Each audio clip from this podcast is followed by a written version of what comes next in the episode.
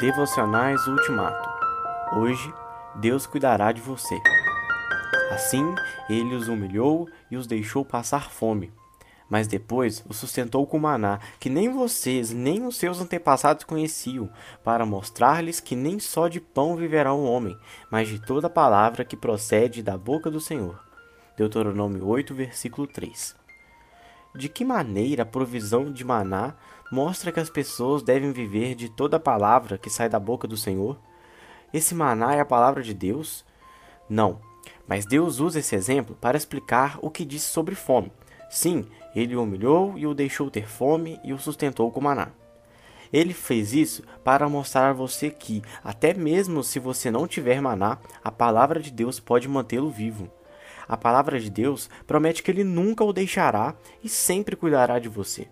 Pois até em tempos de fome, a fé no que Deus diz alimenta, não somente a alma, mas também o corpo, a pessoa inteira. Deus nunca o abandonará. Em seu próprio tempo, ele providenciará alimento para o seu corpo, da mesma maneira como usou os corvos e a viúva de Sarepta para alimentar Eliseu, e Maná para alimentar os israelitas.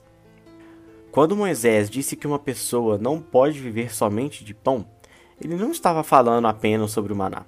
Essas palavras se aplicam tanto a épocas em que você está faminto, quanto a momentos em que tem abundância de alimento. O ponto é que Deus deseja lhe mostrar a sua bondade por meio de todas as suas experiências.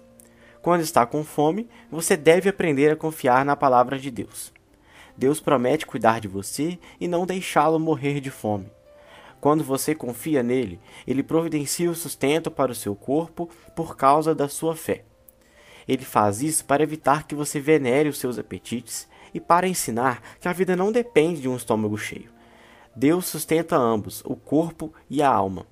Você nunca teria aprendido essa verdade se seu estômago estivesse sempre cheio. É assim que você aprende a confiar em Deus.